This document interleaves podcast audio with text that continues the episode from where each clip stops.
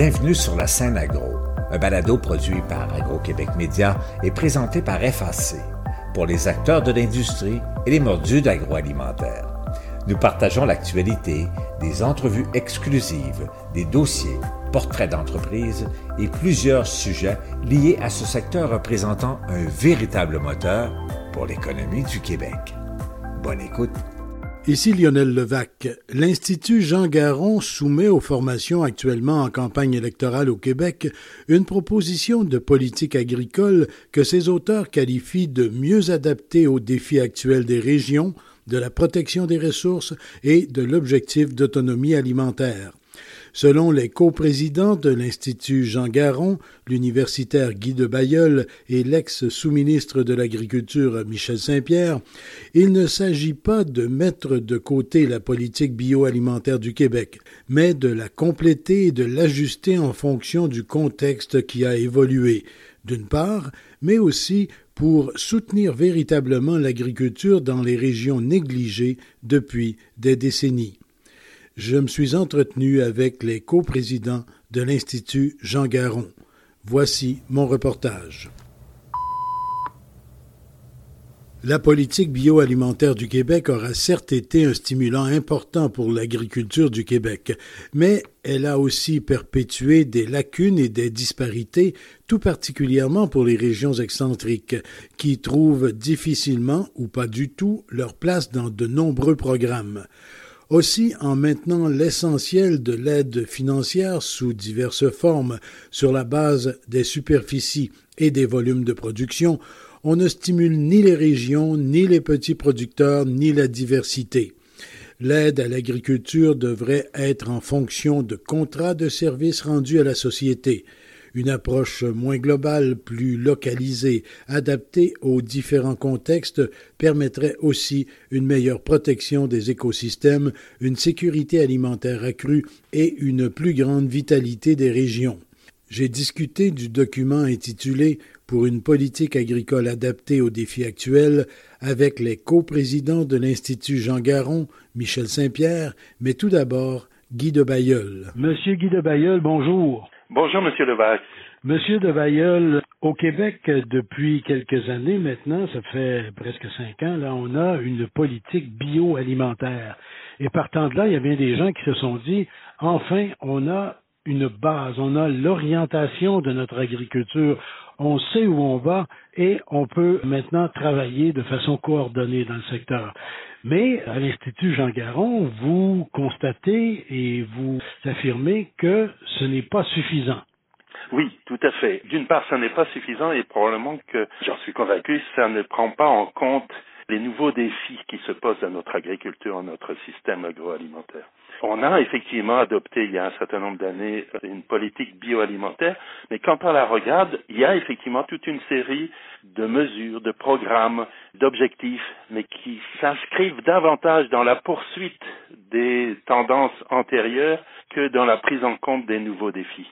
Donc, on a poussé notre agriculture vers des objectifs plus élevés que ce que l'on atteignait avant cette politique bioalimentaire, sans changer, sans réorienter le tir. C'est ça. On ne remet pas en cause les grandes orientations en termes de production, de viser des niveaux d'investissement dans l'agriculture, dans le secteur agroalimentaire qui nous permettraient d'atteindre des objectifs en termes, par exemple, d'exportation, ce genre de choses ou d'emploi. Mais il faudrait que on recommence l'exercice en se disant mais on est devant un nouveau contexte et il faut qu'on prenne des mesures. Et de ce point de vue-là, il faut que le ministère joue, assume un leadership plus grand par rapport aux partenaires. Le nouveau contexte, euh, on parle bien d'environnement, les conditions climatiques, le, changement climatique, le contexte économique mondial, la géopolitique mondiale qui est très tendue actuellement. On parle de tout ça, là. Tout à fait. Et on réalise probablement peu à quel point toutes nos idées qu'on pouvait avoir il y a cinq ans ont été bouleversées. Il y a aussi plus récemment, comme vous savez, la Covid, dans le sens où cette pandémie et tous les impacts qu'elle a eus sur notre système alimentaire et agroalimentaire ont révélé en fait toute une série de faiblesses de ce système, qu'il s'agisse de la dépendance à l'égard de produits agricoles ou agroalimentaires importés et on se rend compte qu'il y avait des chaînes relativement longues qui peuvent être interrompues et qui ont pu l'être aussi à certains moments. Il y a une dépendance que l'on sous-estimait à l'égard d'intrants indispensables à la production agricole et on voit aujourd'hui à quel point le fait que par exemple on soit dépendant de l'extérieur pour l'azote, un simple engrais comme l'azote, eh bien on est très dépendant. Et puis on est très dépendant, comme vous le savez, à l'égard de la main-d'œuvre étrangère dans l'agriculture et aussi dans la transformation. Et ça, ça a été révélé par les aléas de la pandémie. Et puis en même temps, ça a amené les consommateurs à s'interroger sur la façon dont ils s'alimentaient et à trouver un intérêt à des circuits d'approvisionnement plus courts, à un approvisionnement en région, etc. Et ça, je pense que ça modifie aussi le paysage. Alors évidemment, par ailleurs, le changement climatique, il faut bien reconnaître qu'il n'est pas encore pris en considération dans cette politique bioalimentaire. Or, ça va changer radicalement la façon dont on va faire l'agriculture d'ici 5 euh, ans, 10 ans, 15 ans. La question, effectivement, des échanges internationaux, là aussi, on, partait sur des certitudes qui ont été bouleversées par ce qui s'est passé en Ukraine avec les échanges sur les céréales, sur le soja, sur le tournesol, etc. Donc toute une série de bouleversements qui ne sont pas du tout pris en compte dans la politique actuelle. Ce qui fait qu'au-delà de la politique bioalimentaire, dont on peut conserver les objectifs, je pense, mais au-delà de ça, il faut ajouter de nouvelles politiques, une orientation qui serait plus globale, qui rejoindrait les préoccupations dont vous venez de parler. Là. Oui, je pense que par exemple, sur les changements climatiques, les climatologues commencent à pouvoir nous dresser un portrait de ce que pourrait être le climat au Québec. Et il faut reconnaître que de ce point de vue-là, surtout par comparaison avec l'Ouest canadien ou avec euh, de grandes régions agricoles aux États-Unis, le Québec n'est pas le plus mal loti. Au, contraire, on pourrait, à certains égards, euh, tirer notre épingle du jeu. Mais encore faut-il savoir où on veut aller, c'est-à-dire adapter notre agriculture à ce nouveau contexte, c'est savoir ce qu'on va produire et où on va produire dans 10, 15 et 20 ans. Ça veut dire qu'on doit faire de la recherche qui euh, nous éclaire sur ce point-là. On doit préparer nos agronomes, former nos agronomes à ce nouveau contexte. Et vous voyez, c'est toute une série de défis qu'il faut traiter dès aujourd'hui. Et en parallèle à ça, c'est dans le document que à l'Institut Jean Garon vous venez de produire, vous affirmez également qu'il faut des plans régionaux encore plus précis qui réorientent et qui ajustent les productions au plan régional. Oui, absolument, parce que on voit à quel point l'agriculture reste quand même une composante importante du développement régional. Alors, je crois savoir qu'il y a tout un travail qui se fait actuellement au MAPAC pour essayer d'établir des bilans des potentiels agricoles des différentes régions. Donc euh, ça, c'est plutôt un bon signe. Mais il faut aussi régionaliser notre politique agricole. On a eu trop tendance à avoir des politiques mur à mur qui se trouvaient, en fin de compte, privilégier certaines régions vis-à-vis d'autres. Alors, euh, c'est aussi toute une autre approche, c'est toute une approche tout à fait différente dans la prise en compte des particularités régionales. Parce qu'il y a un clivage géographique assez net au Québec. Les grandes régions agricoles produisent euh, des grandes cultures, euh, maïs, soya, etc., comme vous en, parliez tout à l'heure. Alors qu'en région, on aurait avantage, plutôt qu'à chercher à imiter ce modèle-là, on aurait avantage à diversifier, ajuster en fonction des qualités précises de chacun des milieux. Absolument, et on se rend compte que lorsqu'on fait cet effort, ben, on s'aperçoit qu'il y a toute une série de cultures qui deviendraient éventuellement intéressantes pour autant qu'elles soient relativement aidées au début et qui donneraient des spécificités aux régions et qui donneraient des opportunités aussi aux régions. Mais encore faut-il qu'on fasse cette démarche plutôt de conserver des politiques globales qui, comme je le disais, euh, se trouvent à bénéficier plus à un petit nombre de régions qu'à d'autres. Et pour en arriver à justement euh, redynamiser, si on veut, j'utilise le terme, redynamiser l'agriculture des régions et l'ajuster à des contextes particuliers à chacune, ben, ça prend de la recherche. Il faut intensifier la recherche. Alors oui, ça, vous avez raison de souligner ce point-là et on l'aborde dans, notre plateforme. Le gouvernement provincial, comme le gouvernement fédéral, contribue à la recherche mais sous des formes qui ne permettent pas d'explorer des nouveaux champs, des nouvelles possibilités. Il se trouve que j'ai regardé un peu ce qui se faisait en France Récemment, on a l'Institut de la recherche agronomique et environnementale, l'INRAE, qui s'est lancé il y a quelques années dans un programme intitulé Agriculture sans pesticides. Alors vous voyez, c'est quelque chose de relativement ambitieux c'est un type d'étude prospective dont il faudrait probablement s'inspirer, faire des démarches du même type.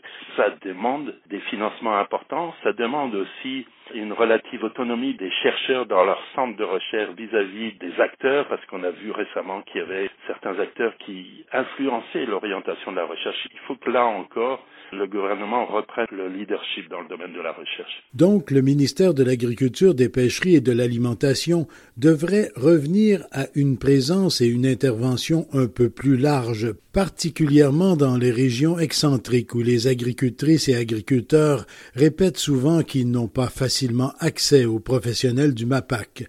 D'autre part, pour Michel Saint-Pierre, qui s'est pendant plusieurs années penché sur la question, il faut revoir le soutien à l'agriculture. Selon les modèles actuels, les grandes régions agricoles et les grandes cultures s'accaparent beaucoup des programmes gouvernementaux. Monsieur Saint-Pierre, les régions, selon ce que vous évaluez et vous affirmez à l'Institut Jean Garon, les régions, dans l'approche que l'on a depuis particulièrement quelques années, mais depuis fort longtemps, les régions sont très négligées en matière d'agriculture et de politique agricole. Comment vous voyez ça? Quelle est votre vision sur cette question des régions? Si on recule un peu dans le temps, il y a une période que j'ai baptisée, là, c'est pour courant de l'appeler comme ça, mais j'ai appelé ça la Révolution verte au Québec.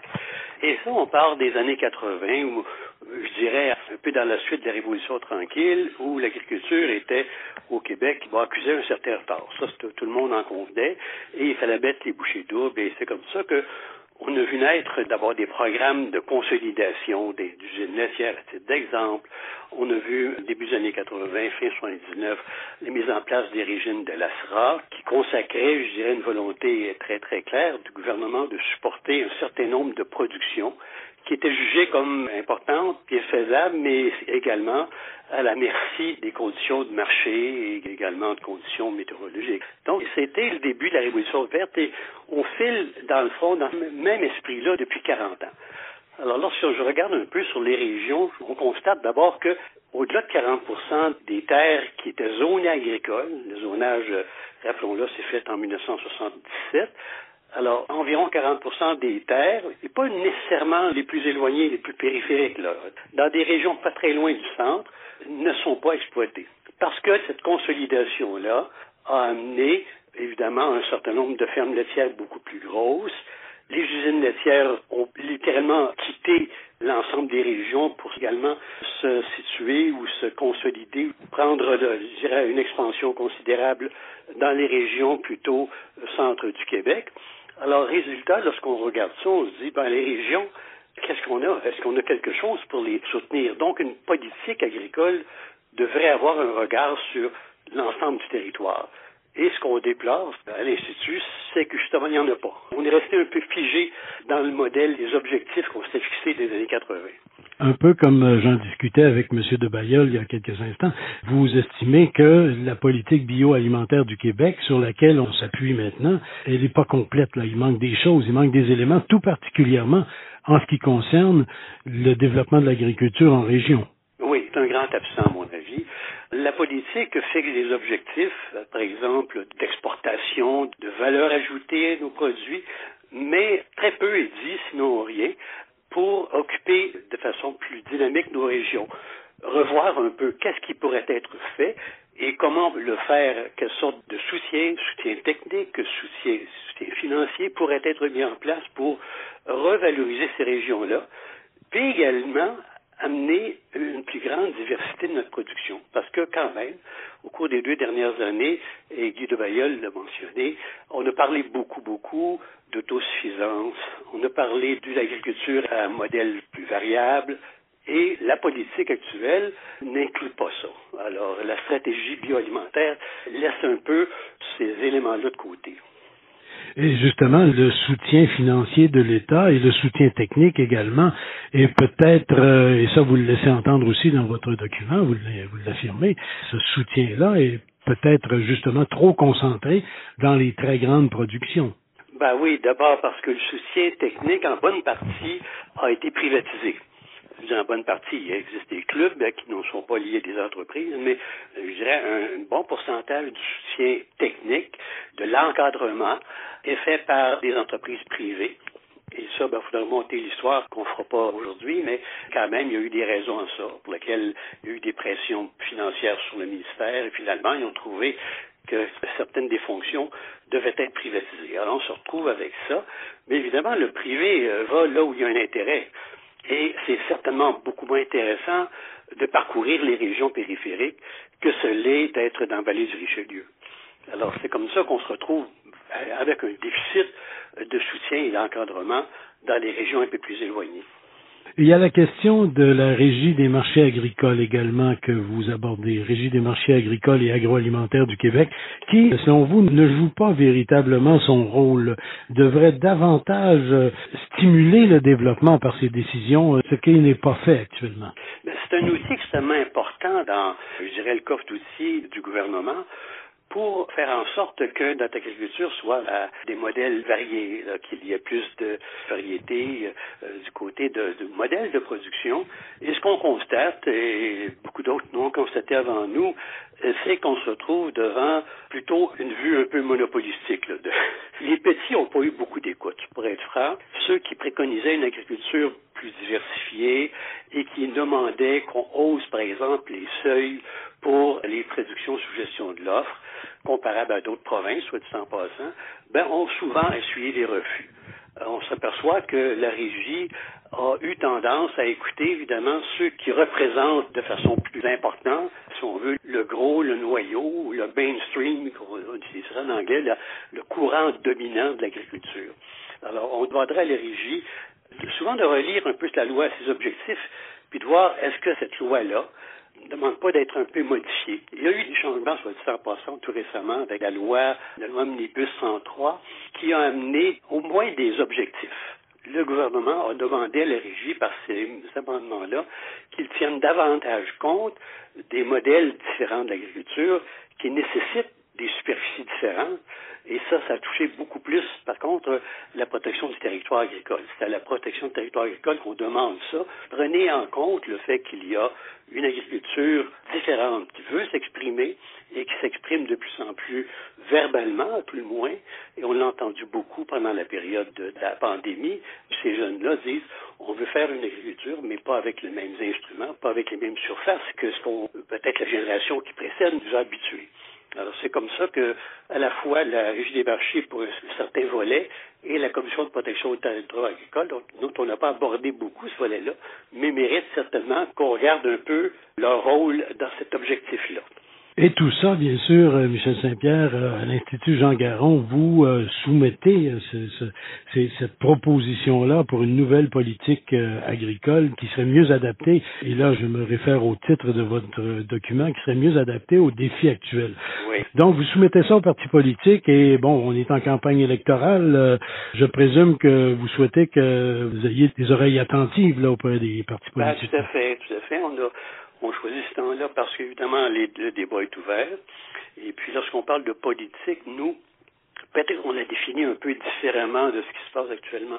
On voudrait que la politique soit davantage une vision, un peu comme la Commission sur l'avenir de l'agriculture, la Commission Nouveau l'a présenté, une vision d'agriculture. C'est là qu'on veut être. Type d'agriculture-là qu'on veut favoriser au Québec. Évidemment, sans faire table rase, entendons-nous. On n'est pas en question de, dire on, tourne la page, qu'on fait autre chose, mais amener une plus grande diversité. Alors, une politique doit quand même avoir une sorte d'énoncé, d'une affirmation. C'est là qu'on veut aller et on souhaiterait que ça commence comme ça. Bien, Michel Saint-Pierre, merci beaucoup. Je vous remercie beaucoup, M. Levac. C'est un plaisir de vous parler. Ici Lionel Levac. La proposition de l'Institut Jean Garon veut alimenter la réflexion et des politiciens et des agricultrices et agriculteurs, assurément, mais également des citoyens en général qui ne sont pas, en tout cas pour un bon nombre, indifférents à ce que devient notre agriculture comment elle s'intègre dans nos écosystèmes et comment elle peut davantage contribuer à une plus grande autonomie et une réelle sécurité alimentaire des Québécois. Au revoir. Vous avez aimé ce contenu? Suivez la scène agro pour rester à l'affût de l'actualité agroalimentaire. Merci et à bientôt.